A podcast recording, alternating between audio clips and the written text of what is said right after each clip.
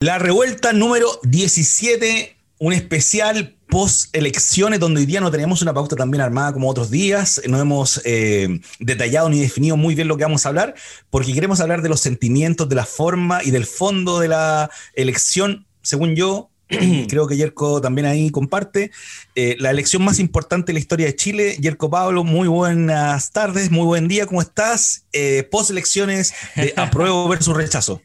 Puta, buen día, el mejor día, negro. Estoy más feliz que la concha su madre. Creo que, eh, no sé, es un día bonito, hay sol, weón, hay sol en el corazón, hay sol en el, en el, hay sol también físicamente en la ciudad, weón, se respira un aire de esperanza, un aire de alegría gigante.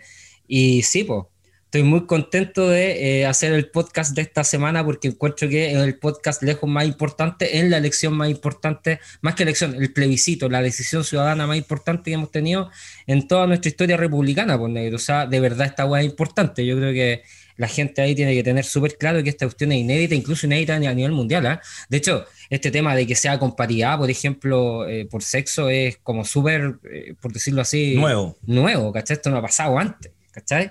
Entonces estamos, en una, estamos en una senda interesante. Se viene el real trabajo ahora, pero partimos con el corazón llenito, weón, con la guatita llena, corazón contento, como decía Ogu, a, Calú, ¿cierto? ¿Te acordáis? A Calú.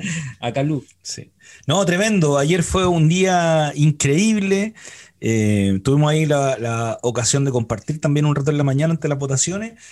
Y nada, yo también estoy similar a ti, bien poético, bien en, el, en, la forma de tratar de expresar lo que uno siente, ¿cachai? Y también eh, en lo que vi en la calle, no solo, no solo lo que siento en términos personales, sino también lo que vi reflejado en el espíritu cívico democrático y republicano de ir a votar, eh, con una cantidad de gente gigante, pero además de eso, con una buena onda, se respiraba harta esperanza en la calle, Irko harta esperanza, harta paz y tranquilidad también hay que decirlo, bueno, sabes, esto es una lápida, toda la gente que habla de que de que los que nos gusta el apruebo, los que votamos por el apruebo, somos unos violentistas izquierdosos con olor a Che Guevara, weón.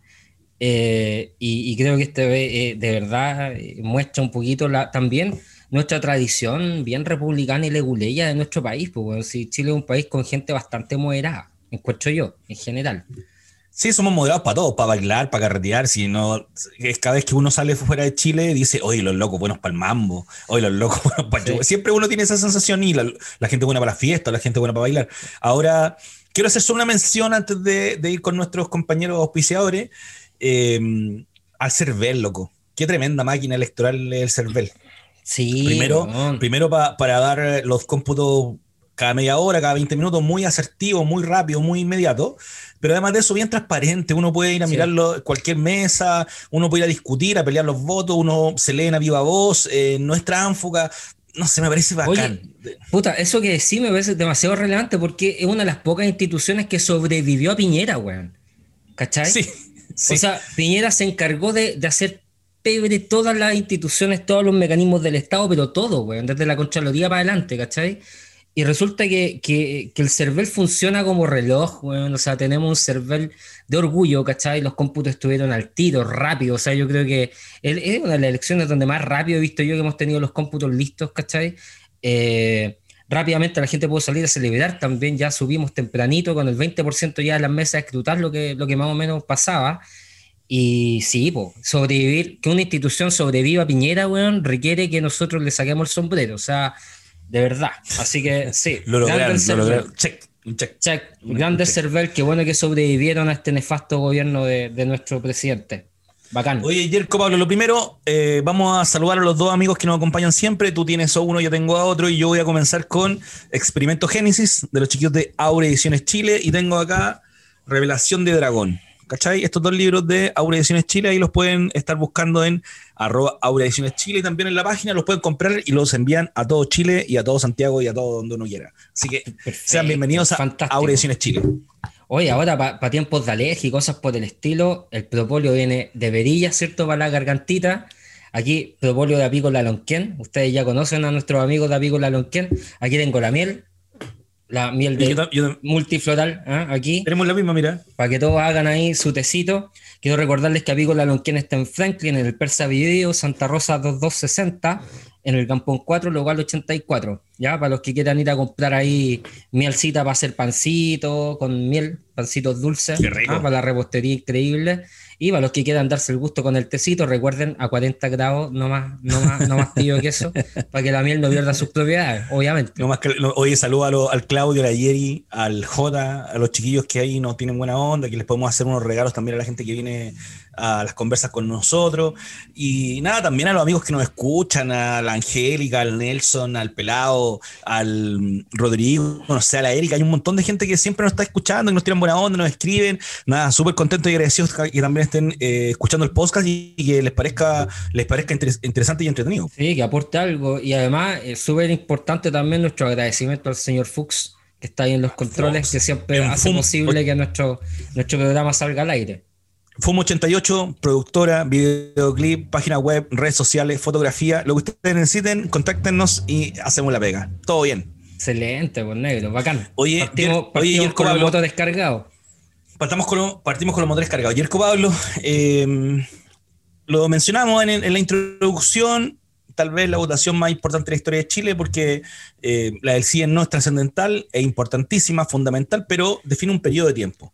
Define, define un momento y un quiebre de, un, de una forma de, de estar eh, reprimiendo el país, en cierto modo, gobernando.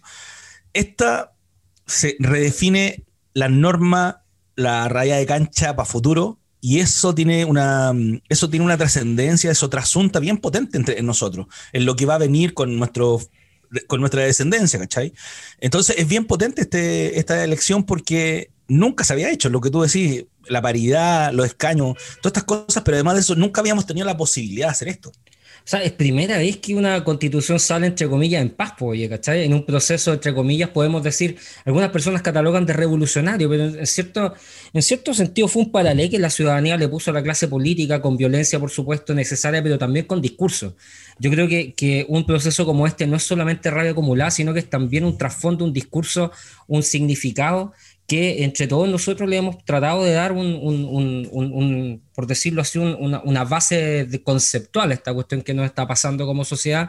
Ahí hay muchos intentos de, muchos de muchos lugares, de muchas personas. Está la Cosa Nostra, está el Comando Jungle, están un montón de, de, conversaciones que se están llevando a cabo respecto a la política para encontrarle a esto un poquito de sentido.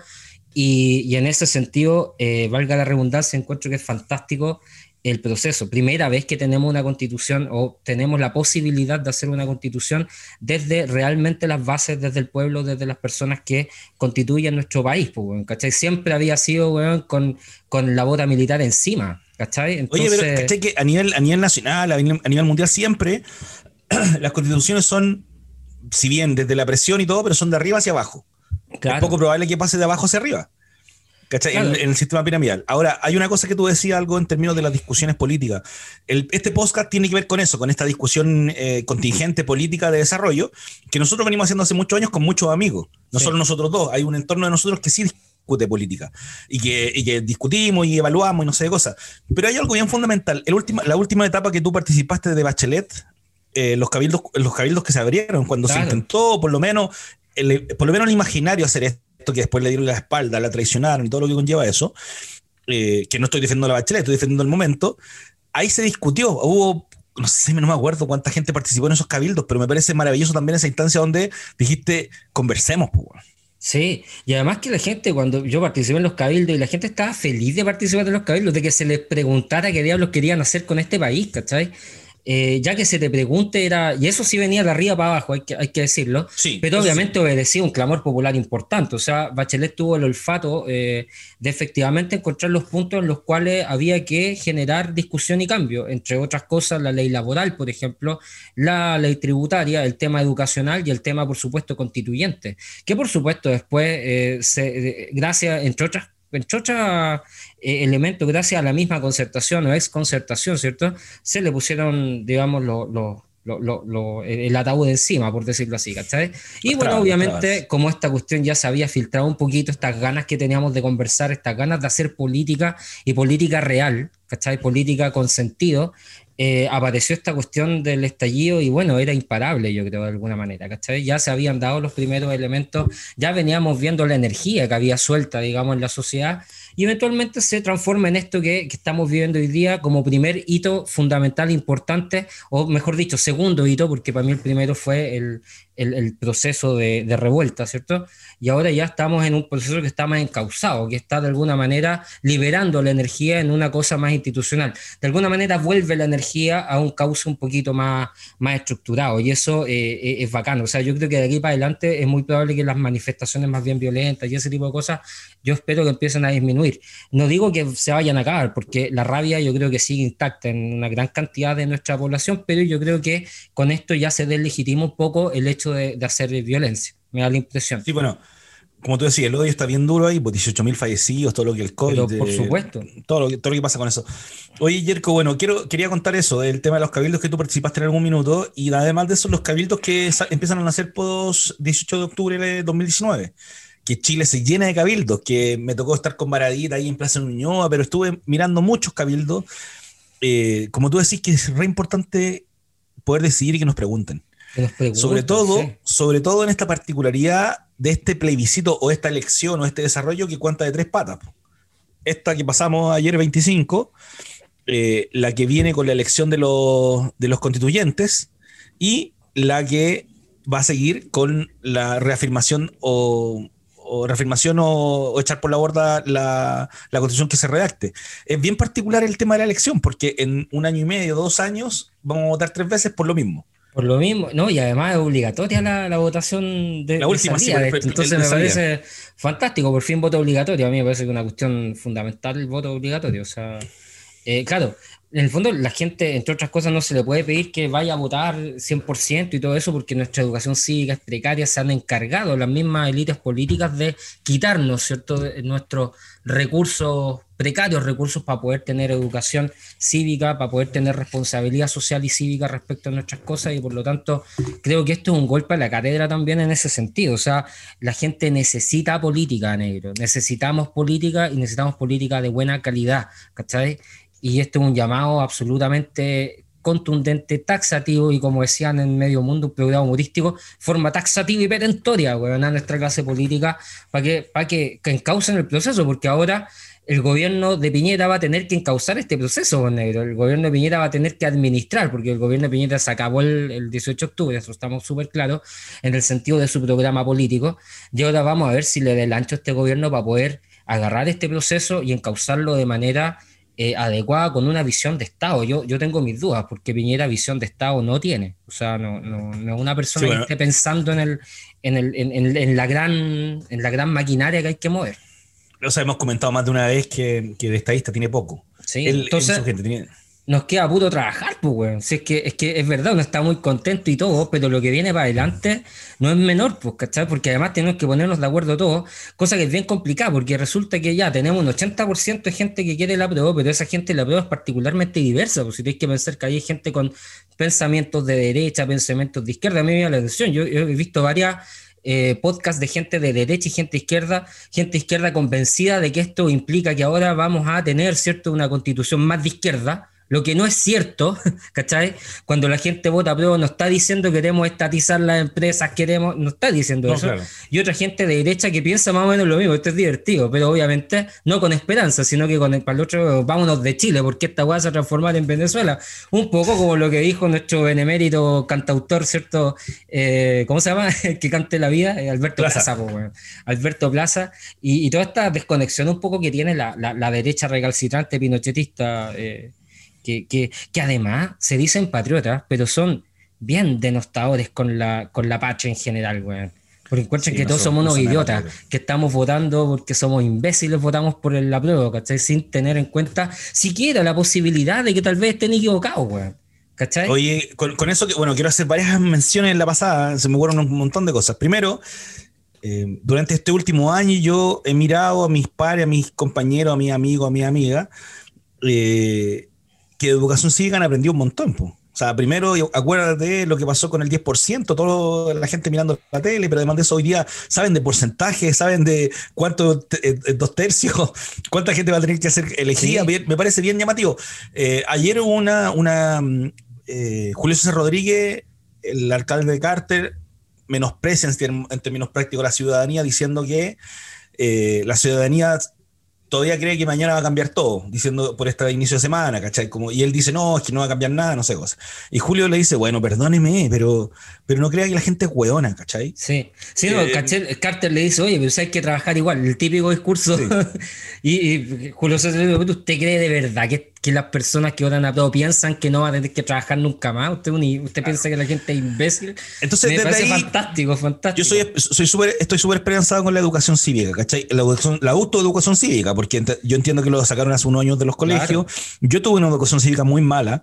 Yo también. Eh, muy mala. Y, y, eso, imagínate, yo era en un colegio público que hoy día se, entiende, tuve en un colegio eh, pagado en ese tiempo, creo, que debe haber sido mejor. Pero bueno, muy mala, muy malas profesores. Nadie, yo, no, yo, no, sabía lo que era educación cívica, nadie me lo explicó en el colegio, nunca entendí lo que era, ¿cachai? Imagínate, imagínate eso. Bueno, eh, creo que los últimos años, y creo que lo que viene para adelante, por lo menos vamos a tener una masa un poco más crítica, ¿cachai? En términos de desarrollo, en términos de lo que viene y en términos de que estamos por lo menos mirando. O sea, estamos todavía observando. Ya hay políticos como Renato Garín que están haciendo la pega en ese sentido. O sea, Renato Garín saca toda la semana un, podcast respecto de distintas cosas, pero los últimos capítulos han sido sobre historia constitucional de Chile, ¿cachai? Un poco qué tiene que tener una constitución. Si quieres saber los cinco puntos que tiene que tener una constitución, por favor vayan a verlo, es súper interesante, ¿cachai? Porque una constitución es bien particular lo que dice y lo que tiene que decir, ¿cachai? Una constitución no es un programa de gobierno como mucha gente piensa, ¿cachai? no es, no, es algo que bueno, en un programa bueno. O sea, es Oye, Yerko, Yerko, hiciste una recomendación fuera de las recomendaciones, mira. Ah, verdad. sí, pues, me gustaría entrevistar a Renato Garín, hay que, hay que ahí para. vamos a ver, pues ojalá que algún, alguno de los que escuche tenga vínculo directo con él, vamos a ver si lo podemos encontrar a Renato Garín. Yo creo que es posible, no, no está tan alejado de la posibilidad. Vamos a buscar ahora con Andrés González, lo menciono acá, si Andrés escucha este podcast, a ver si nos ayuda con la gente. De, a vincularnos a Renato Garín. Oye, Yerko Pablo, eh, primero lo que está diciendo, bueno, la educación cívica, pero y además de eso mencionaste un par de cosas más con estos podcasters de, derecha que, que, ven todo mal o, lo que viene. Yo quería hablar sobre la mención de este, de este amplio arco, 80, 78% versus 22%, donde tú, donde los, nosotros por lo menos sabemos que ese 78% no es de izquierda. Eso es lo primero, no es de izquierda, que es como la sensación que uno queda, ¿cachai? Que en ese porcentaje hay UDI, deben haber algunos RN, UDI, entre comillas, la UDI fue en contra del tema, pero digo, deben haber uno que otro que, que votó ahí. Acuérdate que estaban los Andón, los Codina, todos son a prueba hoy día, los pues, Lavines. Los Lavines, todos esos son, son el Moreira, ¿te acuerdas? ¿Quién más estaba? El, que, el aparecido, ¿cómo se llama? El resucitado, Longueira. El Longueira. Todos esos, todo esos el, el resucitado espiritista y que hablaba con no sé quién y bueno. Eh, todos ellos eh, están en este, en este, mismo espectro del 80 del 78% de los votantes eh, a nivel nacional por la prueba, o, perdón, nacional e internacional, porque muchos votos en el extranjero. y dentro de eso es bien llamativo cómo se va a hacer uso de ese capital, capital de voto, capital social que viene, ¿cachai? Yo no tengo mucha claridad con eso y creo que viene un tema muy complejo con la elección de los 155 mm, eh, constituyentes. constituyentes. Y después de eso, eh, la redacción de todo este proceso, que va a ser una joda. Yo creo que vamos a estar vueltos locos estudiando ese proceso. Y vamos a ver a todos los poderes fácticos tratando de boicotear el proceso total y absolutamente. Yo en ese sentido encuentro que el rechazo ya queda claro a quién representa. Representa a Vitacura, Las Condes y Barnechea. o sea, eso es el rechazo, ¿cachai? Los, dueños, los dueños de los canales los dueños de los medios, los dueños de la radio, los dueños del agua, los dueños de los mares, ahí están, po. Ahí están. Ahí están. Ahí están. Eso son lo mismo. Y eso me gusta, porque la, votación representó con claridad, güey, por primera vez en muchos años, la minoría, ¿cachai? Porque son minoría. Y no puede ser en ningún país, en ningún estado que se aprecie de tal, que la minoría, ¿cierto? De alguna manera determine los destinos del pueblo completo, para bien o para mal, ¿cachai? es importante que entremos en un periodo de conversación. Y lo otro importante es que este flujo de información que existe gracias a las redes sociales nos transforma a todos nosotros en actores políticos relevantes. Eh, no sé hasta dónde la democracia representativa tiene cabida en un lugar en el cual podía hacer votaciones todos los días, por ejemplo, ¿cachai? ¿Para qué necesitamos un partido político? ¿Me entendí? O sea, hay un montón de elementos que están cambiando y que tienen que ver también con la tecnología, con el avance hasta el momento de cómo va el mundo de alguna manera, ¿cachai? Entonces, estamos frente a una cuestión bastante nueva, yo creo. No, esto podría resultar en cualquier cosa, yo he hablado muchas veces acá que no necesariamente esto va a decantar en algo bueno, porque para que sea bueno tienes que trabajar todo, ¿cachai? O sea, ese es el tema, ¿cachai? No, y todos saber lo que vamos a votar? Si es que, por ejemplo, fueran elecciones, como tú decís, inmediatas, o sea, si yo pudiese votar todo lo que viene, eh, es posiblemente votaría, eh, una gran masa podría votar por cosas que de verdad nos van a hacer mal a todos, ¿cachai? Y yo creo que lo más importante en este proceso es un poquito de humildad, weón, de entender que no tenemos la verdad respecto de todo y que necesitamos llegar a acuerdos. Yo me acuerdo que para el proceso constituyente de Bachelet de repente llegaban en algunas mesas de diálogo abogados, pues, weón, dicen, no, pero tú lo que estás diciendo está mal, yo soy abogado, yo sé. Pensando que la weá es así, y la cuestión es al revés cuando una ciudadanía se pone de acuerdo en algo, el abogado tiene que traducirlo después el lenguaje constitucional, es al revés. No es el abogado constitucionalista el que tiene que, lo que se puede, cómo no, tiene que ser, lo que no. ¿cachai? Lo mismo pasa, pasa con la economía. La economía hasta este minuto, los economistas se han transformado en personas que te dicen esto se puede hacer y esto no se puede hacer, cuando la web es distinta. El economista tiene que hacer eh, su pega para que las demandas en términos económicos de la sociedad se, se, materialicen en algo, ¿cachai? No es al revés, ellos no pueden dictaminar lo que nosotros o lo que es bueno para nosotros, al revés. Nosotros decimos, mira, necesitamos una repartija mejor, necesitamos que terminar con la FP, etc. Y ustedes verán cómo hacen que eso se materialice, se cristalice en un sistema viable de, de trabajo, ¿cachai? Igual, igual muchos mucho están hablando sobre la constitución y lo que viene, que va a ser una constitución más bien corta, no de tanto desarrollo, porque tampoco hay tanto tiempo para desarrollarla, y, después va a ser, y después va a ser bien leguleya, van a haber todas leyes por abajo. Sí. Pero yo encuentro que es, es lo ideal, o sea, yo encuentro que una constitución debe ser lo más corta posible, ¿cachai? Eh, eh, de hecho, gobiernos importantes como los Estados Unidos tienen constituciones de 20 páginas, cuestiones muy chicas, ¿no? Eh, nosotros tenemos una constitución bastante grande, llena de cosas, ese es el problema. De hecho, un amigo decía en, en, en Facebook, oye, sí, aquí es súper importante determinar qué es un programa y qué es una constitución. Y parece que la constitución chilena, como está ahora, es un programa de gobierno, básicamente y no está muy, muy, muy delimitado dentro de esta, esta, este, este, este monolito que era la constitución de Pinochet, qué cosa es constitucional y qué cosa debería ser un programa, porque hay elementos que tienen que ver y que están metidos ahí, que son leyes, en el fondo, por ejemplo, las leyes orgánicas constitucionales, ¿cachai? O sea, es una juguera. Entonces es un tema y hay que saber harto, pero lo que sí es importante es que, que nadie nos venga a decir, ni a, ni a los que vamos a estar votando, ni a los que vamos a estar discutiendo este proceso, que no sabemos, porque yo creo que sabemos lo que queremos y los que saben, en términos técnicos, son mandatados para que eso lo cristalicen en instituciones, ¿cachai? Y, y, por eso te digo, yo creo que lo que, lo que implica este proceso es humildad, güey, humildad de parte de todos nosotros. Eh, hay gente que, por supuesto, nunca va a estar dispuesta a las minorías. El pinochetismo en Chile sigue siendo un 8%. Eh, probablemente el 20, o sea, podríamos pensar que la gente del rechazo, dado su discurso y dado la gente que va a sus manifestaciones, también me parece muy pinochetista. Eh, esa gente es difícil que se meta a conversar porque de verdad tienen una, un aire medio mesiánico, o sea, creen efectivamente que nos vamos a ir a la cresta con este proceso, ¿cachai? Eh, lo he visto mucho en, en, en, amigos míos que tienen opiniones más bien de, de, de esta derecha más recalcitrante. De verdad piensan que somos unos idiotas, ¿cachai? Y, en estricto rigor, más que ser idiota o no, ahora vamos a demostrar si somos idiotas o no, si es que podemos causar un buen proceso, ¿cachai? Porque la idea es que esto sea un buen proceso, que todos discutamos y que nos escuchemos. Y hay gente con la cual de verdad no está muy dispuesta a escuchar nada. Oye, quiero. sigo insistiendo, se me ocurren 200 cosas en la medida que hay hablando. Lo primero que quería, ah, de una idea anterior que tiraste, eh, sigo pensando en la gente que se tiene que ir de Chile, un poquito más al chiste, que la Pati Maldonado, dijo, que se iba de Chile, se ganaba, que ganaba, y me llama, me llama mucho atención el tema de la campaña del Chino Ríos, que, que dos, tres días antes dice que va a viajar de Estados Unidos a Chile, llega a Chile, se paga un avión, no sé qué cosa, llega a Chile, como, como para la única wea, perdón por el garabato, es bueno es para el tenis, pero para nada más, porque podría haber votado en Estados Unidos pero vino a Chile. ah, ¿verdad? ¿Cierto? Sí, porque vino a Chile y, a votar y llegó en la mañana a 8 a.m., no estaba constituido la mesa y, y, se fue. Sí. Y se fue y no votó. Y después sale diciendo que él lo que quería mostrar era que el proceso era malo, estaba todo viciado y que las cosas no funcionaban bien.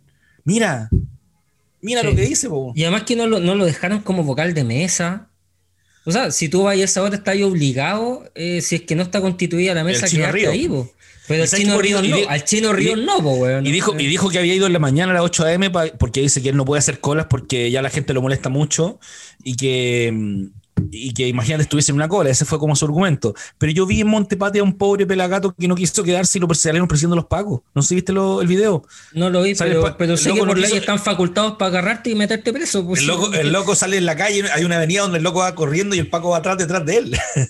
y yo dije Todos sabemos que en Chile los cuicos no van a la cárcel, por negro, si es el tema. Por eso votan, por eso votan rechazo los cuicos, pues, porque, porque les conviene esta cuestión. Pues. Oye, y bueno, dentro de eso también lo que quería mencionar sobre la, sobre la campaña y todo lo que hicieron en este rato es eh, que me llamó, me, me llamó la atención hartas cosas. Primero que fue la campaña con más lucas en la mesa, la del rechazo. Eh, hicieron una mega campaña. Sus manifestaciones eran cercadas por carabineros, eran pro, pro carabineros, ¿cachai? Estaban ahí todos vinculados, eran como, como uno. Además de eso, eh, nos metieron miedo, Chilezuela, nos metieron miedo, el, país rojo, eh, nos decían que todo iba a estar mal, que, que, se iban a ir la gente del país, no sé, cosas. Y aún así no, no subieron tanto. Yo pensé en algún momento del 30%, llegaron al 22%. pero lleno de bots. Bots lleno de bots. ah, bueno, y bueno, eso es una cosa un poquito más técnica. Eh, los bots, sobre todo en Twitter, que pusieron muchos hashtags, los hashtags son lo que hace Trending Topic, ¿cachai? Es como, eh, y hay Trending Topic locales, hay nacionales y hay internacionales, ¿cachai? Entonces, por ejemplo, nosotros nos ponemos de acuerdo como poner uno, no sé, Aura Ediciones y que todos tuiteen lo mismo y suben esta escala, ¿cachai? Es como ese el tema. Y Twitter durante las últimas semanas cambió su modalidad y uno ya no podía hacer RT nomás, pues, ¿cachai? Onda, cuando tú haces RT, hoy día, sobre todo en el computador, eh, y en el, celular también, creo que pasó, se te va a ver otra, una, una ventana distinta, ya no era tan fácil. Y no soy un robot, así, marque las bicicletas. y, claro, y dejaron de, ser, de hacer hashtag durante la semana. No pudieron. porque los robots ya no podían hacer eso. Entonces, eh, es bien llamativo también lo que pasó con eso en Twitter, los bots, todos estos robots que están ahí, hay una, una mega, hay, hay, empresas que hacen esto, ¿cachai? Eh, donde se gastaron un dineral y, y, no les importaba. Y aún así no tuvieron una mayor o una alta votación, porque la gente estaba aburrida, porque la gente entendió, incluso los de su lado. Y lo que a mí me parece como, como complicado políticamente también es que esta gente se las da de libertarios, de liberales. O sea, tenéis por primera vez en la historia de Chile la posibilidad de hacer una constitución democrática desde abajo, ¿cachai? Y estos tipos se oponen, porque, no sé, porque quieren a Pinochet, weón, porque quieren a los milicos, porque quieren a, a, a, a los pacos, weón. O sea, se, no son se ponen porque sí, loco. Se ponen porque sí. Déjense, déjense de engrupir lo que ustedes no son liberales. O sea, ustedes no. La, la, gente del rechazo, por lo menos los que tienen esta ideología más liberal, no se comportan como liberales, ¿cachai? Independientemente de lo que salga acá, ¿cachai? Eh, eh, el, hecho de tener una constitución que podría ser efectivamente democrática por primera vez en el país una cuestión que cualquier liberal debería estar de acuerdo y debería estar contento de que así sea, ¿cachai? Pero mantener la constitución de un dictador, bueno, esa weá no es liberal. Y más, una constitución, porque fíjate, de, hecho, hoy día conversaba con algunos colegas que de verdad existe esta idea de que la constitución es efectivamente pro libre mercado, pro libertad, y eso no es verdad, weón, no es cierto. En Chile no podéis emprender. En Chile nosotros les damos plata, les damos plata a los empresarios para que hagan sus negocios vía FP o sea, los empresarios quieren todo gratis, negro, weón, quieren todo gratis. Quieren tener un Estado que les dé regalías al gran empresariado, por supuesto, no al emprendedor, que es lo que haría un gobierno o una manera de funcionar de país más liberal, ¿cachai? Estos weones quieren que, que sigamos trabajando para ellos, que sigamos dándole la plata para meterle eh, ingentes cantidades de dinero a su sistema, eh, a su sistema, digamos, eh, accionario, ¿cachai? De acciones o, bursátil, ¿cachai? Son parásitos en gran medida, ¿cachai? Es tremendo, sí, es tremendo, porque siguen especulando solamente, trabajan con especulación, no son grandes emprendedores, mantienen sus empresas con nuestro dinero, como tú lo dices, ¿cachai? No, y, además, es un dinero que no nos facilitan a nosotros. No, y yo te pregunto, ¿qué valor aporta el empresariado chileno? el empresariado chileno es rentista, básicamente.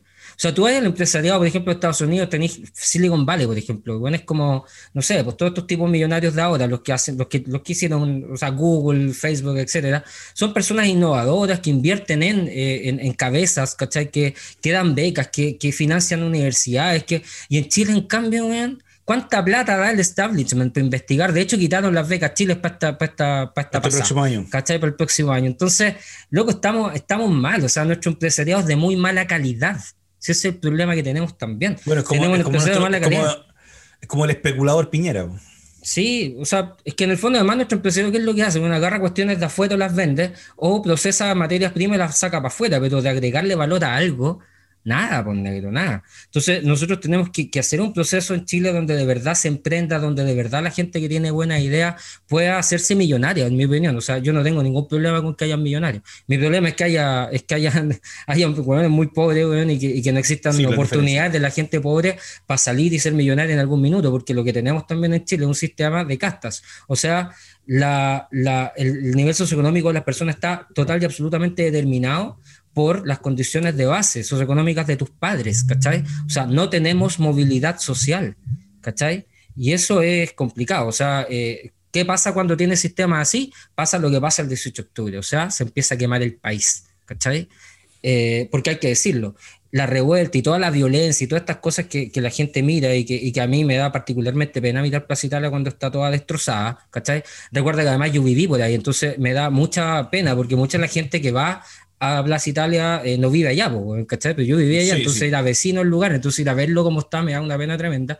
Pero eso es por culpa de nuestra constitución política y de nuestra clase política, ¿cachai? Porque la olla presión fue tanta que eventualmente aparece esta energía que se desmadre en algún minuto, ¿cachai? Y que es necesario, ¿cierto? Que, que, que, que seamos capaces de encauzarla. Y ojalá, y lo digo de verdad, tono, ojalá el gobierno pueda encauzar este proceso de manera adecuada porque no podemos seguir en un país lleno de revueltas todos los días. O sea, eh, ya. qué difícil. Qué difícil que lo hagan bien. Es que mm. uno dice, solo te pido una, loco, una que hagáis bien. Y los locos siguen haciendo pésimo con los camioneros, con eh, la revuelta, con 200 cosas, con lo, bueno, con todo. Oye, Yerko Pablo, hemos, estamos ya en, en el ombligo de nuestro programa. Imagínate lo que es eso. ¿Cachai? Ya hemos pasado un buen rato. Eh, hay algo que no hablamos, que también lo hablamos un poquito en off nosotros dos, pero era cómo fue tu experiencia de votación, cómo estuviste en la calle, qué sucedió, cuéntame un poco de eso, que debería haber sido el inicio de esto, pero ya hablemos ahora de la mitad, de ahora lo mismo. Pero viniste a Puente Alto, ¿cómo fue tu, espacio? ¿Cómo, ¿Qué tal? Pues cuéntame qué bueno, te pasó. Primero decirle a la audiencia que yo todas las votaciones las disfruto, me encantan las votaciones, a mí, a mí votar me gusta, ¿cachai? Lo paso bien. Eh, entonces, bueno, en la mañana temprano me fui, ¿cachai? Estuve en el, en el me fui contigo, de hecho, me, pasó a buscar el negro para que todos sepan acá, me vino a buscar en el auto para ir a votar a Puente Alto. Llego al local de votación, no había nadie negro, o sea, fue, eh, fue una decepción al principio, yo pensaba, chuta, en realidad, eh, bueno, de hecho la participación para mí, debo decirlo, fue una decepción, yo hubiera esperado más. pero de todas maneras... ¿En pandemia?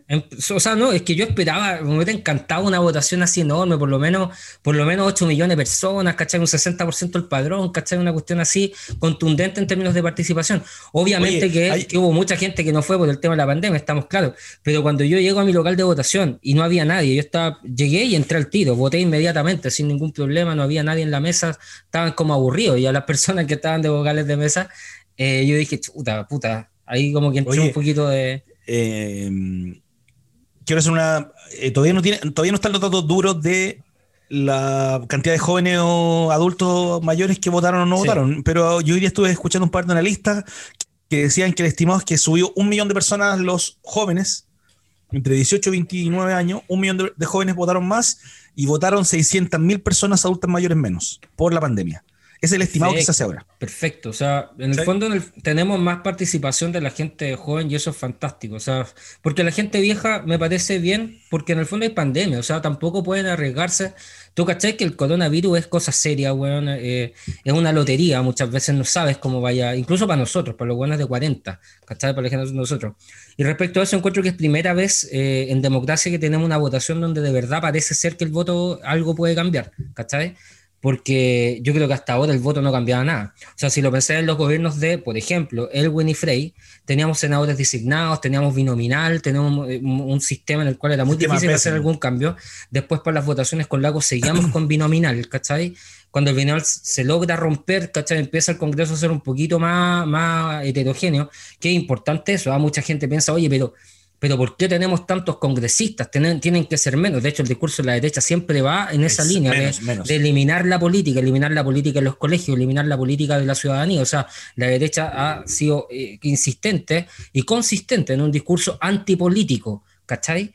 Eh, y creo que los jóvenes captaron que eh, no, porque esta elección era distinta, que aquí sí se estaba generando algo importante eh, primera vez que el voto sirve para algo, podríamos pensarlo así, ¿cachai? Y yo creo que eso da cuenta del millón de, de, de, de votos jóvenes que fueron de cabros nuevos. O sea, efectivamente, si tú me preguntáis en la época de algún y votar, a mí me encantaba votar eh, cuando empecé a votar, que fue por el gobierno del lago, ¿cachai? Pero, pero en efecto, pero, sí, pero en estricto rigor es cierto que no se podía hacer mucho nada con el voto, ¿cachai?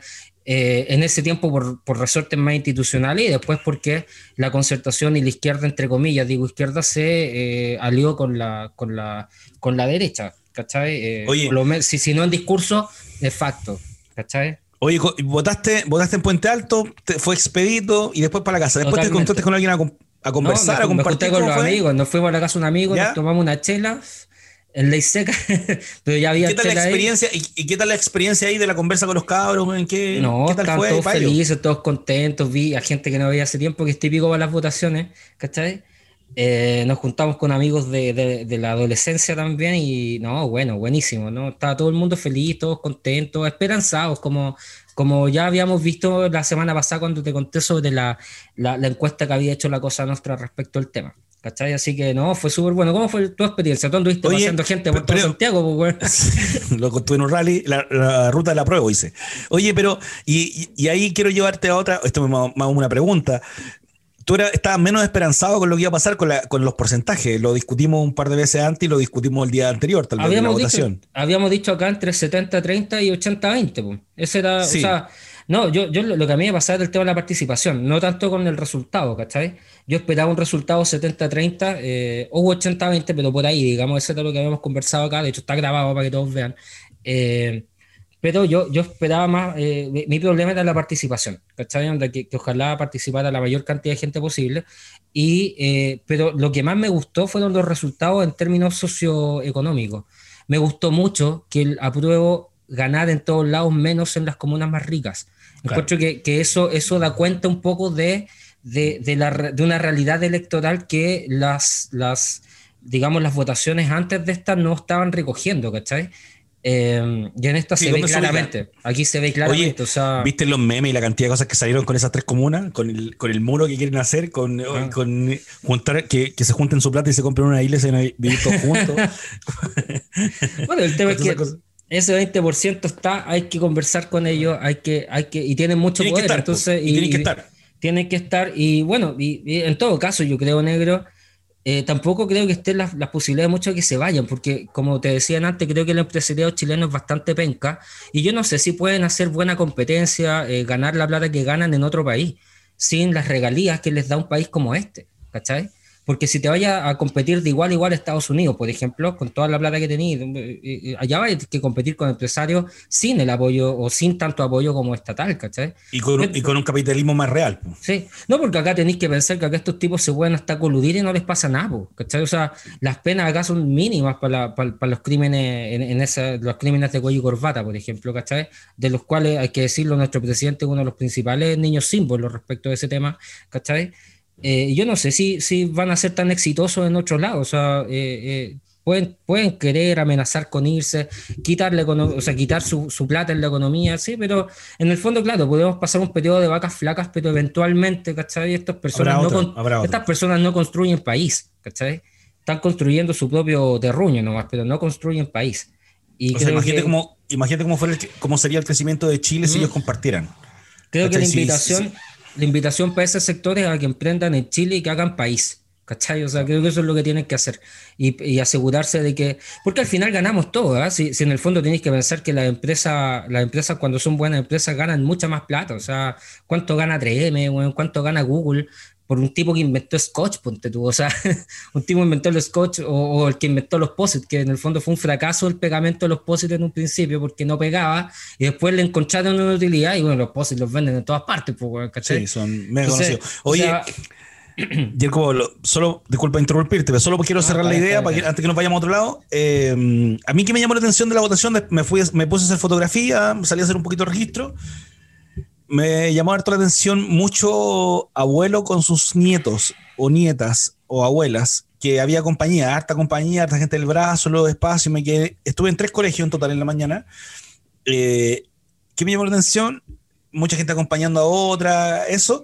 Y también me llamó la atención jóvenes que uno no está acostumbrado a ver en las filas de las votaciones, en los espacios de votación, que sin ser eh, discriminador, pero los locos con, como con aro de negro, de pelos de colores, ¿cachai? como los otaku, todas estas generaciones más, más junior, yo no lo había visto nunca en las votaciones, ¿cachai? Y eso me llamó la atención, habían unos panquetas, me topé por ahí, ¿cachai? Gente que no vota. Y eso me parecía tremendo, ¿cachai? En la, en la fila y en los espacios de votación eh, que estuviesen, que se bancaran las colas, porque en algún lugar estuve que vi cola y en otros lugares no había cola. No sé, estuve en el Pedro Lago acá en, Puente Alto en la mañana y había cola para entrar al colegio. ¿Cachai? Yo iba con un adulto mayor, él entró al toque porque había, aparte había una cola para los adultos mayores, entonces entró al toque, se demoró dos minutos, pero habían 40 o 50 personas en la fila. Eh, estuve en Buin, que, no había, no había, no, en, Paine, también ahí que estuve haciendo la ruta de la prueba, la que te, decía antes, y también hubo mm, eh, súper expedito, y después mis votaciones también. Pero sí, eh, muchos locos que no había visto nunca, muchos locos raros, digo, entre comillas, sin ser peyorativo con el tema. pero eso me gustó mucho en la calle, y me gustó mucho la esperanza, la alegría, había mucha gente mm, bien feliz con el tema, y eso me parecía súper maravilloso. Sí, súper maravilloso. feliz. Sí. único, maravilloso. Oye, Yerko Pablo, y ahora ya va a saltar a otro lado, solamente quiero comentar. ¿Viste a Piñera que se tuvo que cambiar de mesa? ¿Se fue a, votar a la reina? ¿Y por qué se cambió de mesa? No caché, no tenía idea. Se le hizo. ¿Ya? se le hizo votar en el centro. Votaba en Santiago Centro, no sé específicamente en qué colegio, pero esta es su primera votación en otro lado, en, en la Reina, Barrio Altina, arriba, y dejó de votar en el centro. Ya. ¿Cachai? Yo supongo que le dio un poco de sustito. Que le yo, yo pienso lo mismo, es que yo si fuera Piñera estaría cagado susto salir a la calle en cualquier circunstancia donde me encuentre con ciudadanos. A, Heraldo, Muñoz lo funaron. Ya. Eh, después, cuando, después cuando estuvo dando una, una conferencia, eh, salió un loco que lo, no sé si la palabra molestó, pero estuvo todo el rato gritándole algo así como que tú eres parte del problema, tú estuviste 30 años, ustedes son los mismos, y joda, joda, joda. Y que me parece bien, ¿cachai? Que a mí yo estoy, yo estoy a favor de ese tipo de cosas. Sí, si eso que Micha está en la nómina del PPD, pues, bajo la administración de Catalina Toá, pues, bueno, o sea, ¿qué puede esperar del PPD? Pues, Oye, ¿viste que, ¿cómo se llama? El, Vidal dijo que. Vidal, viste que se precandidato. Se precandidató el viernes pasado, ¿no? Sí, dijo que esta semana salía ese precandidato y dijo que eh, a veces había que cerrar los ojos nomás, porque le preguntaron por las plata. Sí, pues. No, y ese fue ministro de Defensa. Eh, ahí hay que ver qué pasó con Bruno Villalobos, porque si no me equivoco, fue él el que, el que, el que, el que o sea, bajo su, su mandato en el ministerio, el que lo puso, ¿cierto? Eh, fue vocero, ¿sí? Y fue también ministro del Interior, pues, Entonces estamos hablando de... O sea, toda esta gente además, a mí me pasa de repente, ¿ah? ¿cómo no se dan cuenta, no se pegan la cachá? Que no en el voto de la Asamblea, no, en el voto del rechazo o el apruebo, sino que en el voto de la Asamblea Constituyente o, ¿cómo se llama? Eh, Comisión Constitucional versus la mixta. Convención, convención. La convención, constitucional versus la mixta, que ahí la pata en la raja, weón, al, al, establishment político es enorme. O sea, estos tipos no tienen nada que ver con lo que la gente quiere, no los queremos a ellos, ¿cachai? Esto no significa que no queramos política, que no nos guste la política, sino queremos, no queremos esa política, no queremos a los congresistas y a los partidos metidos en nuestra asamblea constituyente. Yo no sé eh, cómo va a seguir eso para adelante, ¿ah? porque esto es un, es un o sea, 80-20 por negro, es muy difícil que esto, que esto cuaje en, de alguna medida, ¿cierto? De alguna manera, eh, en la misma línea de lo que había venido siendo la conversación política hasta ahora. Yo creo que esto de alguna manera va a decantar en que los partidos van a tener que abrirse, si es que quieren tener, siguiendo tener, tener influencia, digamos, abrirse al, voto de los independientes y, un poco trabajar ese, ese, aspecto, porque no queremos nada con ellos, ¿cachai? Eh, la ciudadanía no quiere nada con ellos. ¿cachai? Igual es muy. yo, yo ayer lo estoy discutiendo con otro amigo de nosotros, con Walter, estuvimos discutiendo cómo se va. Cómo se desgrana el, choco, el choclo de aquí para adelante. Primero, tenemos a la ciudadanía que no quiere a los políticos y no confía en la institución. Segundo, tenemos una institución desvalidada, mala, barata, fácil, que son los partidos políticos en este caso, que no queremos, pero que nos dieron una salida que no sé si queríamos. ¿Cachai? Pero nos dan una salida que es votar. Dentro de eso, eh, viene todo el proceso con la votación y con estos 155 electores, eh, o sea, estas personas que vamos a elegir, que, están vinculadas al ámbito político. No pueden ser externo. Yo no sé cómo va a ser esa jugada que, va, que viene y tampoco sé si la ciudadanía está dispuesta a eh, no pelear por la Asamblea Constituyente. Sí. O sea, yo como veo las cosas, negras, es que la, la, pelea por la Asamblea viene dura y hay que entender aquí a la clase política como nuestros adversarios, ¿cachai? Porque van a hacer lo posible para mantenerse ahí, pues, ¿cachai? Si es que así es así y es normal, normal, si el poder funciona de esa manera, ¿cachai? Entonces, sí, yo creo que, la pelea viene fuerte desde nosotros, ¿cachai? Desde la opinión de los C3, weón, para adelante. O sea, nosotros acá tenemos que tratar de que... Y lo otro importante, negro, que, que, me parece que es fundamental es llamar a la gente que tiene posibilidades de ser constituyentes que se meta, que, que pelee. Porque, bueno, no es el tiempo de quejarse, ¿cachai? Ya nos quejamos suficiente, ya dejamos la cagada, ahora es necesario empezar a construir, ¿cachai? Y la queja no es construcción, en, ninguna, en, ninguna, en, ningún país del mundo la queja es construcción. Nosotros tenemos que pasar de la queja a la acción, de la queja a generar un programa, de la queja, de la queja digo, a, generar un movimiento constituyente que nos permita hacer una cuestión mejor para todos. Y eso implica trabajo, güey, y esa cuestión es difícil, ¿cachai? Y hay mucha gente que, tiene opinión y que le interesa y, que tú, les preguntan, ¿pero tú querés ser candidato a la constituyente? No, no, no quiero, no quiero estar ahí. Igual es peludo. ¿Y quién va a estar, yo, pues, yo, no, tengo mucha no, no logro ver tan a futuro, me complica un montón el tema de los partidos políticos y la, y la asamblea, y cómo va, perdón, la convención y cómo se va a desarrollar, y también cómo va a ser la lucha. Recuerda lo que nos decía Garín, que el frente se demoró 15 años en cuajar, o, o más de 10 años por lo menos en cuajar, en tener algo más o menos estructurado. Y yo también entiendo que la democracia se va, o día como la vemos, se maneja desde los partidos. No, no, yo no veo otro mecanismo. Tal vez existe, pero no veo otro mecanismo y tampoco veo el mecanismo que tengamos que votar todas las cosas el fin de semana, ¿cachai? En todo caso, Negro, tenemos ya un año de donde la política no pasa por los partidos. Entonces ya, ya, estamos, ya estamos teniendo como cierto rodaje en hacer política fuera de ese ruedo, ¿cachai? Porque claro, el Frente Amplio le tomó un tiempo formarse, pero hay que pensar que el Frente Amplio funciona más bien como la política más antigua. De hecho, es cuestión de ver cómo funciona Giorgio Jackson, las críticas lapidarias que le hace Alberto Mayor, por ejemplo, o la misma Pamela Giles al funcionamiento de Revolución Democrática y, y, Giorgio Jackson, digamos, como, como líder de ese sector, ¿cachai? Eh, entonces, no, yo creo que el Frente Amplio es parte de lo antiguo eh, y muere con lo antiguo. ¿Cachai? De hecho, tiene que pensar que el Frente Amplio, lo, lo, lo dijo acá Nicolás, eh, es, básicamente un movimiento de élite. Es de, es de Blas Italia Barría, ¿cachai? Son, son, es parte de lo bueno que, o sea, yo sé que Frente Amplio no, pero es parte del sector social que vota rechazo, ¿cachai? Son los hijos de, son, los, hijos, de, ¿cachai? Y querían más o menos hacer lo mismo, ¿cachai? O sea, eh, eh, a mí no, no, por lo menos, por lo menos el sector de Giorgio Jackson, yo no sé, pero es el sector más importante, digamos, dentro de la Revolución Democrática, ¿cachai? Igual, nunca, tengo, igual nunca tengo muy claro cuántos son los de Revolución Democrática. Me pierdo en alguna pasada ahí con los, con los Sharp que se salen, con los Boric, con los Jackson, me pierdo. Yo ahí no entiendo mucho. De verdad me cuesta mucho seguir la línea de lo, del, del, frente del, frente con Revolución Democrática, con este dibujo que tienen ellos bien particular adentro.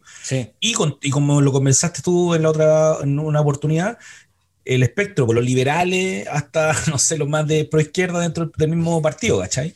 Tienen un, un, abanico súper amplio. Y el Pablo, eh, llevamos no sé cuánto rato ya. Hoy nos quedan, nos queda poco rato. Nos queda poco. Ya, nos, queda, poco rato, somos buenos para hablar. Siempre, siempre ha sido así. Eh, Yerko Pablo, dentro del proceso, ¿qué crees que va a venir para adelante? Yo, yo veo con harta esperanza el desarrollo, pero también me complica un montón lo que, un poco lo que acabamos de decir, pero además de eso, por ejemplo, 11 de enero tienen que estar los constituyentes. Ya tenemos que saber quiénes son. Y el 11 de abril, tres meses después, viene la votación. La votación. Y en mayo empiezan a trabajar por nueve meses y después una, una ampliación de tres meses. Con un sueldo de 2.5 millones, ¿cachai? Para poder hacer la pega y con dedicación exclusiva al desarrollo de la constitución. Ahora, no sé, yo a veces, no sé, pienso en que deberían ser no los políticos, es que como el discurso, pero digo, y si los que son, son eh, no son, los, no son los políticos que conocemos, es mi vecino. Y si mi, vecino es de derecha o pro, o pro, o pro rechazo, ¿cachai? ¿Qué, ¿Qué, se va a construir si solo elegimos a ese tipo de personas? ¿Cómo las vamos a elegir? Y también la pelea que va a haber sectorial, pues porque varios de ellos se van a mover a sectores que tienen menos votos, O sea, si alguien quiere salir, se va a ir a, a Cochrane, por ejemplo, al, a hacer que Guille, a pelear el voto allá, que es, más pro izquierda, podría pensar, porque es rechazo, que, se va, que va a poner acá en Puente Alto porque tenemos el 80% de apruebo, ¿cachai? Entonces se van, a, se van a mover estos monos por Chile, 150, y va a venir bien complejo el proceso ese. Eh, creo que vamos a tener que tener así unas pepas para estar mirándolo y vamos a aprender un montón también en esa pasada. Sí, sí, yo creo que implica, yo creo que hay un, viene un proceso de, de, de, de, educación, o sea, no sé si educación, de aprendizaje cívico gigante. O sea, si los que votamos a prueba no nos ponemos las pilas respecto de entender lo que es un proceso constituyente, lo que es una constitución, entender un poquito y hacerse carne de aquello que implica el proceso que estamos por vivir, eh, podemos caer en manos de cualquier pelafustampo. O sea, y como tú decís, tengo que estar bajo el que yo creo que viene un periodo de mucho trabajo, un periodo con mucha cosa en contra también, eh, porque los poderes fácticos y el establishment político están en contra de todo esto. Esto se hizo a pesar de ellos, ¿cachai? Los, tú dijiste recién, oye, los parlamentarios nos dieron esta salida, sí, pero fue, nos dieron esta salida, weón, porque estaban con entre la espalda y la pared, weón, ¿cachai? Lo que pasa es que tampoco, yo también entiendo, pero esa salida, si no hay esa salida, guerra civil. No, sí, estamos claros, pero, pero hay que entender que nunca les gustó esta cuestión, ¿cachai? No, claro, no la quería, no la quería. ¿qué, va a querer la Jimena Rincón, ponte tú, que, que, estaba en la FP Provida, por ejemplo, ¿cachai? O todos estos tipos que parten, que están en los ministerios que después se van a la, empresa privada, o sea, ¿qué van a querer ellos que se les ponga trabas a su, a su ejercicio del poder, ¿cachai? Porque, de hecho, o sea, además se han pegado las medias pasadas en términos de plata y patrimonio, pues, weón. ¿Cachai? Oye, y el lo ¿cachai? Que yo no sé cuánto, cómo será el mono de lo que viene de las elecciones, pero creo que tenemos que hacer nosotros el esfuerzo, Angélica, de tener a todos los candidatos de nuestra zona, de esta zona, en este programa. lo deberíamos entrevistar a, todos. A todos, sí, a todos. Derecha, izquierda, bueno, los que quieran venir, por supuesto, porque tampoco se los puedo No, no, sí, me, refiero a hacer el intento con cualquiera, ¿cachai? Con los que estén, con los, los andones, los, los hijos de los andones, ¿cachai? Y los hijos de Giles, que van a estar por la zona, y los hijos de las Chichigán, que son las coordinadoras sociales territoriales de acá de la zona. Claro, oye, lo otro interesante es el tema de la televisión y el periodismo, Juan. Yo creo que uno de los grandes perdedores de alguna manera de este proceso y que se ha visto mermado desde el estallido social para adelante es el tema de los medios de comunicación. O sea, eh, eh, el periodismo también, o sea, que empiecen a hacer su pega como corresponde y no sean salameros respecto de las personas que están en el poder. Yo sé que les pagan el sueldo y es difícil decirlo desde una posición en la cual no te paga el sueldo ningún auspiciador, ¿cachai? En ningún auspiciador me refiero en el sentido, eh, digamos, eh, grande del término, no nos paga Walmart, ¿me entendí? Pero creo que tienen que empezar a hacer su pega. Los canales les fue como las pelotas en términos de rating, El, único canal que a mi juicio sale ganando acá es Chilevisión, hay que decirlo, ¿cachai? Con su estilo, con su ¿eh? estilo de, con su estilo de periodistas opinantes que sabemos más o menos para dónde van en términos de, lo que, de, lo que, de lo que ellos plantean en su discurso. La Mónica Rincón, ¿cachai? Más allá que uno le guste, no, no, ¿eh? Mónica Rincón. Sí, son, son bastante objetivos. Fernando son bastante objetivos y, lo tratan, de comunista hasta de facho. Igual es bien particular eso, ¿cachai? Que todo el espectro lo ataca. Todos le están sacando siempre, siempre los trapitos al sol, que soy de derecha, que soy de izquierda, que es bien particular su, su, cuento. Oye, eh, quiero hacer una mención a algo que hicimos durante el fin de semana que ha pasado bastante desapercibido. Nosotros estuvimos con puentealtodespertó.cl y estuvimos principalmente eh, desde Instagram hablando. De ahí fue nuestro principal medio, no hemos levantado ninguna, ninguna cosa en la página aún pero logramos levantar información de 11 colegios en, o 12 colegios más o menos en, en, la zona, diciendo, oye, estoy en tal colegio, así está la votación, así se está moviendo. Eh, y para un medio pequeño es terrible importante haber hecho eso. Bueno, fantástico. Eh, sí, para un, un, medio pequeñito, porque claro, yo veía a Chilevisión que tenía 300 personas desplegadas a nivel nacional, En trabajo, en, su desarrollo. Sí, nosotros teníamos como 15 personas en terreno en, todo, un par de fotógrafos y todo, pero no deja de ser un buen número, ¿cachai? Un buen número de posibilidades de reporteo, porque hicimos que toda la gente del equipo que, trabaja con nosotros reportiera en terreno. Cada uno que iba a un colegio tenía que mandar un video, tres imágenes y además de eso un pequeño desarrollo. Y cada uno de, de los posteos tuvo más de 3.000 visitas. Cada uno de los posteos de nosotros, que no deja de ser, que no deja de ser eh, llamativo, ¿cachai? Entonces, nada, quedamos súper contentos con eso. Y también estaba pensando en la revuelta ayer con lo que viene con nosotros, con, el programa, que es esta opinión de los C3, ¿cachai? Pensando en lo que podríamos proyectar con estos posibles entrevistados por futuro. Eh, que tal vez en una de esas podemos hacer eh, una cosa bien importante con la muestra de los candidatos de la zona. Sí, o sea, yo creo que, que, es parte de lo que tenemos que hacer. O sea, los que estamos en esto tenemos que empezar a trabajar para generar la opinión de los C3, pues, weón, y de los que estamos acá en este lado de Plaza Italia, en el fondo, ¿cachai? Y ahí estamos nosotros y hay muchas organizaciones más, espero, ¿cachai? Haciendo lo mismo. Yo creo que Puente Alto Despertó es una, es uno de los elementos que nos permiten hacer una orgánica, ¿cachai? Y ponerle forma a esta energía que de alguna manera se está desplegando en los territorios, ¿cachai? Eh, y creo que es necesario porque, porque la energía sola no, no, genera nada, o sea, es necesario encauzarla para hacer alguna cuestión. ¿Viste, ¿Viste a la Pamela Gil diciendo que los políticos no se tenían que subir al carro de la victoria? Eh, no, no la vi, para nada. Bueno, hoy día salió hablando que ningún político podía subirse al carro, que la victoria no era de los políticos, porque hoy día no sé si cachaste que algunos alcaldes de izquierda, Charpo y un par de alcaldes más, empezaron a hablar de la asamblea, de la asamblea, de la convención constituyente. Eh, salieron a hacer declaración en la mañana, como tenía que ellos estaban demostrando unidad y esperaban que los parlamentarios y el desarrollo político también tuviesen esa unidad. Y Pamela Giles en la tarde salió hablando que, oye, párenla, no nos subamos al carro la victoria, hablaron los alcaldes, no sé qué cosa, pero no es de ellos y no sé qué cuento. Y lo que quería hacer la relación con eso y el Pablo, con este no se suban al carro la victoria, es que nosotros tenemos un premio FP especial hoy día. Sí, pues, tenemos un premio al cara de la semana, al cara de palo de la semana especial. No tenemos candidato. Oh, no tenemos candidatos, cabrón. Cabras, no tenemos. seguro hay. Este Chile da para todo. podríamos, tener, podríamos tener a Pérez hablando o a Piñera subiéndose al carro y hablando de, la probidad y hablando de, la, de los derechos humanos y de una cantidad de cosas en la noche, el día de la elección. Pero hoy día no tenemos uno en particular porque creemos que este premio FP eh, es mucho más trascendental y mucho más importante porque no cabe solo uno, ¿cachai? Acá caben todos los políticos todos y todas las políticas que están subiendo al carro de la prueba. A decir que la victoria es de ellos. Ah, yo ayer escuché a Hadwe cuando hablaba de este 80% con propiedad. Es verdad, Hadwe fue a la plaza, estuvo no una, sino muchas veces yo me lo topé eh, dentro de eso, pero no es de él, no es del Partido Comunista, que se bajó en algún minuto, no es de Piñera, no es de Moreira, no es de la RN que se desmarca de su zona en algún minuto para ir por el, por el apruebo me imagino que eso tiene un conflicto gigante, o de los eh, ministros que dijeron que iban por apruebo estando divididos. Yo creo que los que dijeron por el rechazo deberían haber, renunciado por dignidad, ¿cachai? Al toque. Yo pienso lo mismo, ¿eh? yo creo que deberían irse del, O sea, lo pienso así bien políticamente, ¿qué mierda de piso tienen? O sea, ninguno, ¿cachai? O sea, todos los, ministros rechazo deberían desaparecer. o sea, no desaparecer, del gobierno. No estoy diciendo que hay que matarlos, por favor, no se malentienda.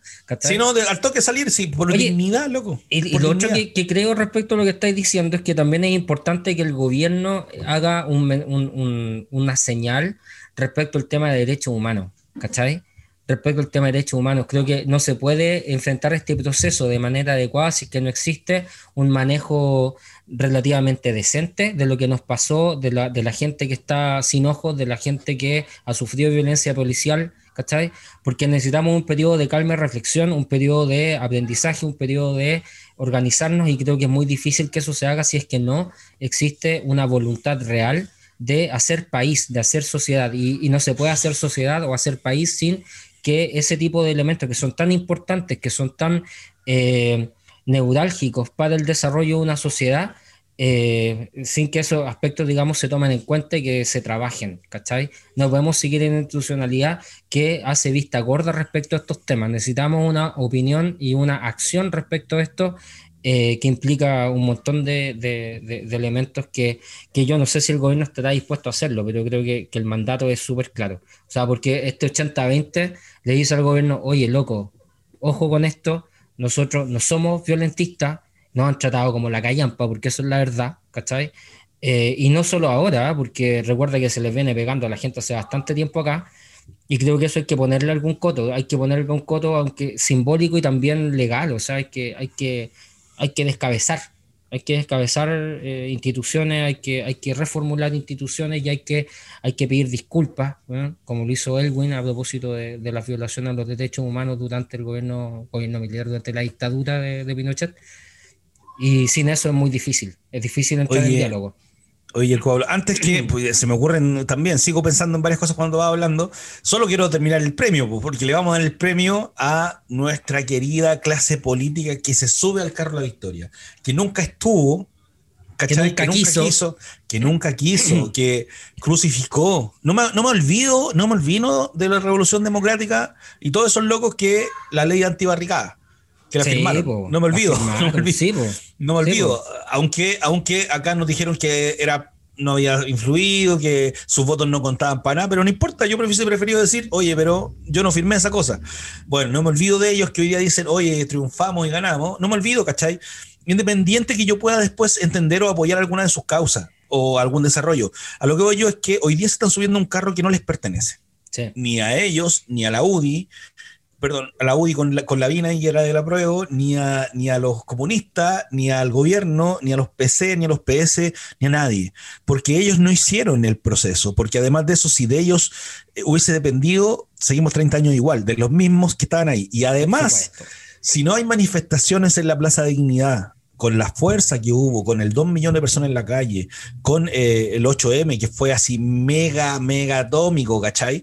Eh, no se dan por aludidos, ni siquiera se dan por enterados. Sí. Entonces, hoy día, nuestro premio FP, en honor a la revista Análisis, el premio cara, de, cara, de, cara dura, cara de palta, cara de palo, que tiene como 80 nombres este premio, se lo llevan los políticos que se están subiendo al carro de la victoria. Totalmente, absolutamente.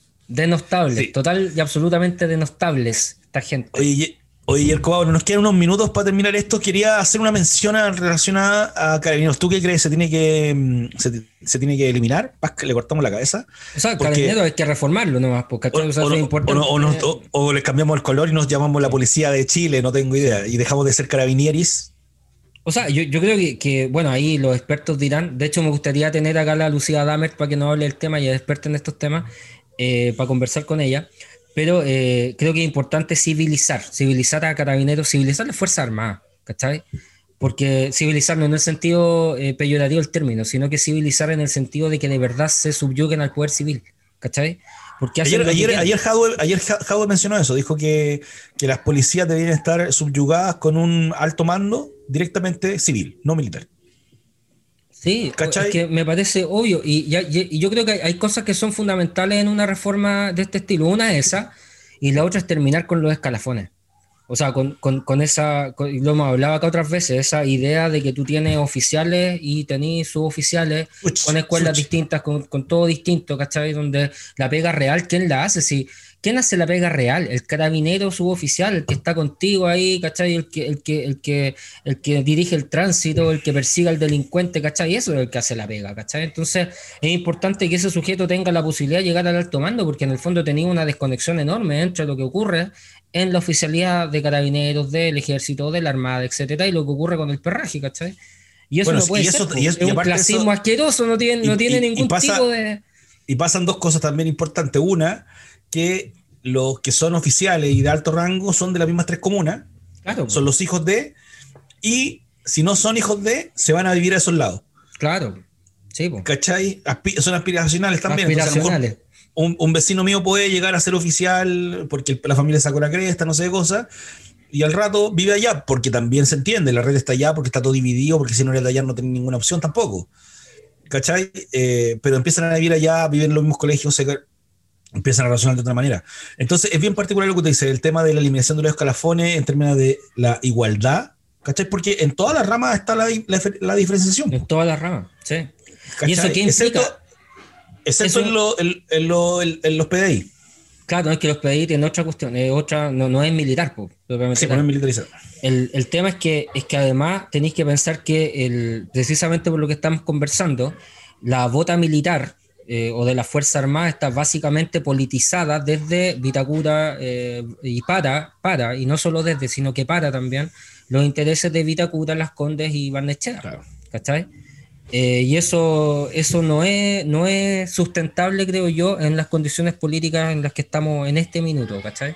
Ahora, obviamente, esto va a generar unas tremendas, tremendas, tremendas, tremendas digamos, reacciones de parte del mundo militar, porque además los militares siempre piensan que cuando uno hace este tipo de crítica, como que uno está en contra de los militares, Y no tiene nada que ver con eso, el tema es súper simple, o sea, queremos que, la, que, la, que los militares sean efectivamente de todos los chilenos y no de Vitacura, Las Condes y Barnechea, eso es lo que pasa, ¿cachai?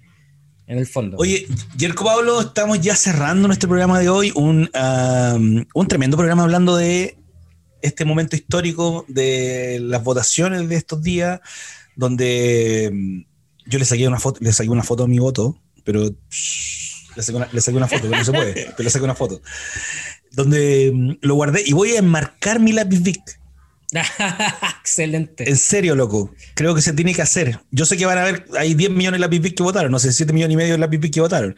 Pero yo voy a marcar el mío. Creo que tiene una historia bien importante ese momento, esa rayita que, es mega simbólica. Pero nada, me parece tremendo el, acto y me parece tremendo hacer un programa post, ¿cachai? De un momento icónico que nunca pensamos que iba a pasar que ni siquiera lo soñamos o que pensamos que iba a ser por una revolución mucho más dura o mucho más violenta, ¿cachai? Con, con armas en la calle, con peleándole a los milicos, con, no sé, con, con exiliados, con fugados, con todo, con, con, otro, con otro tipo de violencia, ¿cachai? Y fue desde, la, desde el salto de un torniquete, independiente que previo había muchas cosas, pero lo que, lo que precede esa semana me parece maravilloso también, en términos conceptuales, ¿cachai? Me parece terrible, pulentos, pararte y saltar algo Decir, ¿sabes que esto no sirve? Lo salto. Me lo voy a pasar. Me lo, te vais paseo. ¿Cachai? Me parece simbólicamente súper potente que hayan sido tantas cabras, los cabros que le sacaron la cresta del liceo de aplicación, las del Carmela, todos los locos que durante los últimos años a Alexander le sacó la chucha, a los, del liceo 7, que se meten para con escopeta, que, valieron una, una niña. Eh, toda la pelea que hicieron estos cabros eh, que llamaban en las redes sociales a manifestarse, que mm, acuerde que eh, estos montajes que hubo también con, la, con los overoles blancos, con los, los cabros, y los locos duros. El tema de las manifestaciones del liceo de aplicación que los dejaban entrar, que el carnet, que la weá, que no podías caminar, que no podías entrar, que terrible, con cuatro, cuatro centros alumnos, cinco centros, perdón, de centro de, de, de apoderados. Eh, me parece tan potente el tema de decir, ¿sabes qué, Yerko? Salteamos esta lecera. y llevamos todos los compas y los compas empiezan a aprender y esa semana es una semana eh, tremendamente hermosa, caótica, que la gente, la Pati se demora, mi hermana, cinco o seis horas en llegar a la casa, que no habían metros, que no habían micro y empieza a caer este dominó, pieza por pieza, y de repente tenéis 29, tenéis 36 días después o 35 días después del, primer salto del torniquete, la firma a las 3 de la mañana de una nueva constitución y una hoja en blanco. O sea, me parece así, loco, un mes. Un mes, un mes te moraste en votar el sistema. Con los milicos a la calle, con ciento y tantas estaciones quemadas, con una revuelta tremenda, con más de dos millones de personas en la calle, que nos encontramos nosotros una manifestación masiva de ese tipo. Eh, con coronavirus hoy día, con todo lo que pasa, me parece tremendamente importante el momento del hecho. Y con los años miraremos este programa y diremos, oye, loco, la, qué tremendo. bacán, No, fue muy épico el, 18 de octubre, fue muy épico, güey. Muy épico. Yo creo que va, a marcar en la historia de Chile cierta, cierta, cierto momento de inflexión, porque de hecho lo marca, pues, si es que no, no estaríamos en este proceso constituyente si no fuera por, por, estos cabros que saltaron los, los, los torniquetes. Eh, así que no, agradecimiento total a, nuestro, a nuestro. Respeto, honor y, honor y gloria, respeto.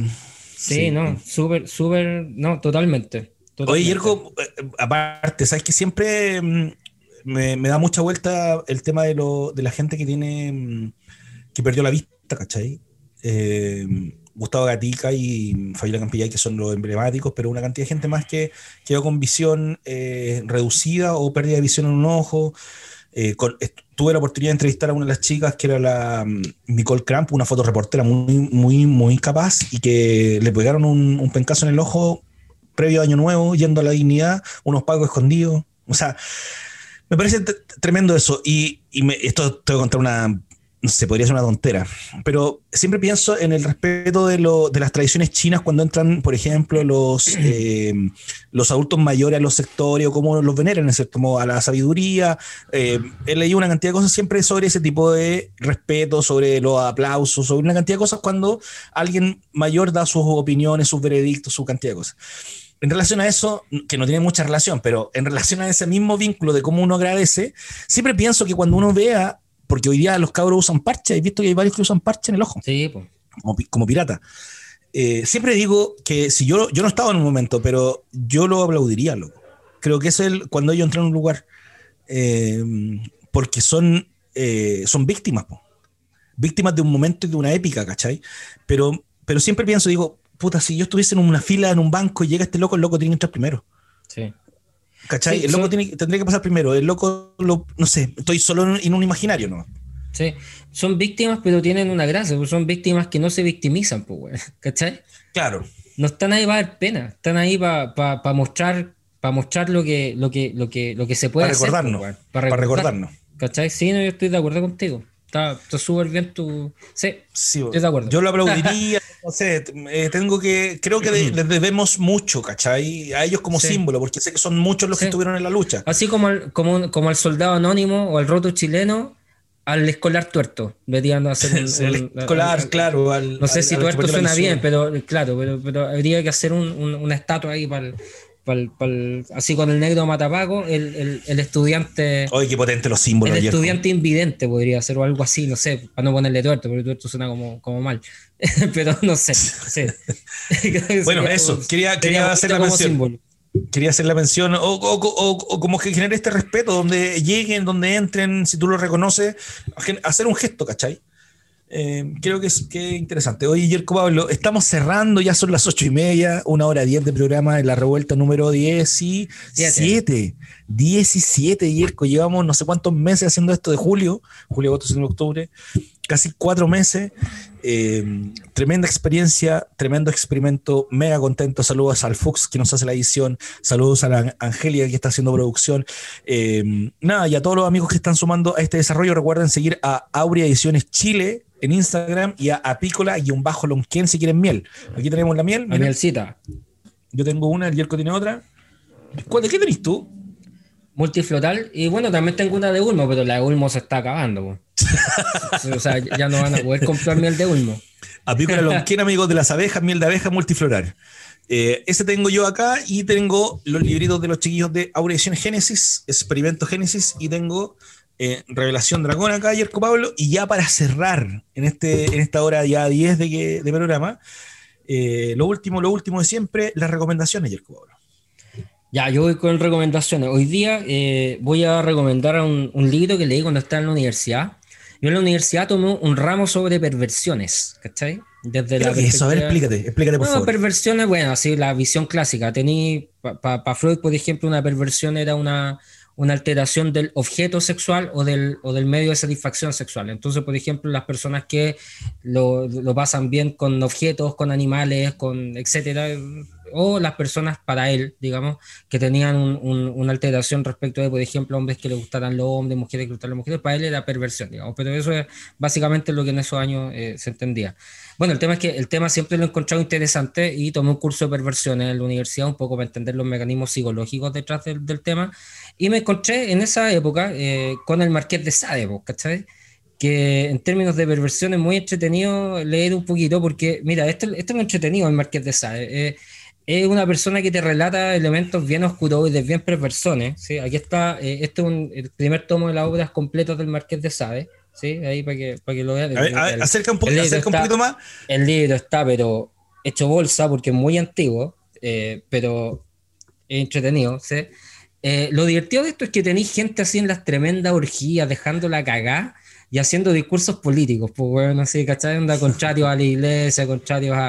a de- Spiniak. Claro, totalmente. Entonces, bueno, obviamente es para mayores de edad, con personas con criterios formados, obviamente, pero es, es- es- es- bueno, hay gente que también le puede dar un poquito de asco leerlos, también hay que decirlo, ¿sí? Pero es, es un autor muy importante, a mí en lo personal disfruté, sobre todo eh, Juliet y el vicio ampliamente recompensado, una, una de mis obras favoritas de este autor, eh, que básicamente muestra cómo el vicio recompensa finalmente, o sea, cómo, cómo la gente de mierda, ¿cachai? Llega al poder, ¿cachai? Tiene una cuestión así como, como en esa línea, eh, muy entretenido. Qué, qué- qué tingente, qué tingente. Que, sí, atingente también, sí. Eh, así que no, se los recomiendo 10 veces, bueno, muy, muy entretenido el libro, muy bueno. Eh, eso sí, criterio formado, súper importante. Y, y eso, no sé, no sé qué más. Qué más decir Oye, del buena. Oye, Pablo.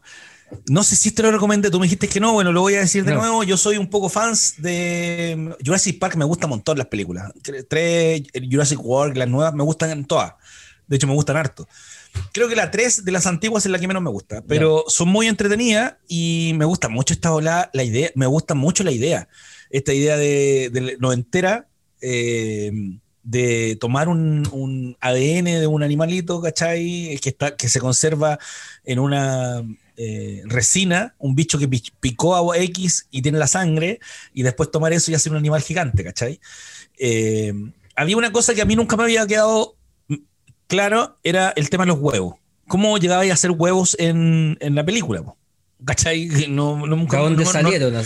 sí, no me queda muy claro. Eso, bueno, dentro de eso eh, me puse a leer. Usualmente yo busco los libros de cosas que me gustan, como de, de Walking Dead, todas esas cosas siempre las estoy leyendo. Y eh, encontré el libro Jurassic Park, Park de Michael Crichton. Y bueno, ahí explican que hay una empresa que logra hacer un plástico similar al huevo y una mega empresa lo compra y con eso se arma el, el, tema del huevo, ¿cachai? Pero ah, bueno, dentro de eso eh, es una historia muy similar a la película 1 porque está inspirada en él, pero loco está muy entretenido, es muy detallista y es largo el libro, no es tan corto, o sea, eh, me, no sé, para llegar al 20% me moré por lo menos unos 5 o 6 días y hoy día ya voy en el 70-80% y está muy, muy entretenido. Entonces, hoy día recomiendo las películas de Jurassic Park y recomiendo el libro Jurassic Park. ¿Tú cachai que yo no vi Jurassic Park, pues, No lo he visto nunca. Ahora, oh, obviamente, si mezcláis dinosaurios y Steven Spielberg, weón, puta, obvio que la cuestión es bacán, pues, weón, no hay nada que hacer, pues, weón. Pero, vela, nunca la he visto, nunca la he Mira, vela, yo te la recomiendo, vela, te va a gustar. Eh, lo que sí es que hoy día yo la he visto en retrospectiva y claro, se nota un poquito más la robótica. El CGI. Las de, Spielberg son más con robots, tienen varias instancias con robots. Igual tienen... Eh, tienen CGI, sí, sí, pero también hay varios momentos que son robots y se nota el movimiento medio forzado, ¿cachai? Que en la época no me di cuenta, me doy cuenta hoy día, eh, porque era, era, tecnología nueva y era innovación en el cine. Pero las últimas, locos, están así bien buenas. También sí, o son películas de acción entretenida, llamativa, un, poco de, un poquito de romance, un poquito de bala, un poquito de corre y, salta si no te morís. Bueno, y sobre todo acción y aventura, yo creo, ¿no? Porque es sí, maravilloso. lo, recomiendo el libro de Michael Crichton de Jurassic Park. Hoy, Jerko Pablo, estamos. Recomendación, bacán. Estamos llegando al final de esta revuelta, episodio 17, ¿dije? 17, sí. Y nada, un placer siempre conversar contigo, más con el corazón contento y la vida feliz post elecciones. Sí, aquí con agüita mineral, brindando por el triunfo de nuestro, nuestro Salud. ¿ah? Salud, Oye, y ojalá que, que, que, nos pongamos todas las pilas para hacer de esto un proceso, eh, un proceso bueno para adelante. ¿sí? Vamos, por la, vamos por la constituyente. Un abrazo, Yerko Pablo. Abrazo para ti también. Besitos, besitos. Chao, chao. Chao, Yerko Pablo. Adiós.